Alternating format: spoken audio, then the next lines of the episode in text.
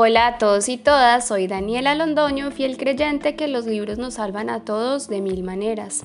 Encontramos libros en los que vemos representadas diferentes situaciones por las que hemos pasado, también esos mismos que nos ayudan a ver el mundo de muchas maneras, como otros que nos ayudan a mejorar nuestra expertise.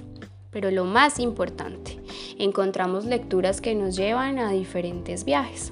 Hoy traigo a este nuevo episodio la lección número 4 de cómo nos salvan los libros y es Sé impecable con tus palabras.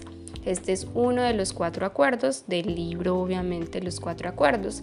Esto nos dice que independientemente de la lengua que hablemos, tu intención se pone en manifiesto a través de las palabras.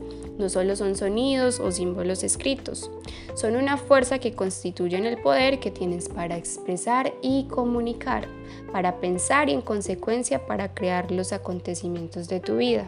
Las palabras pueden crear el sueño más bello o destruir todo lo que te rodea.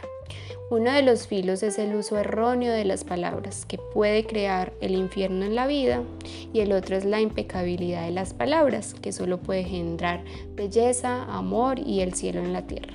Esto según cómo utilizamos las palabras, o nos liberan o nos esclavizan. Entonces yo creo que a poner en práctica este acuerdo para mejorar nuestras palabras y tener una mejor comunicación con el universo.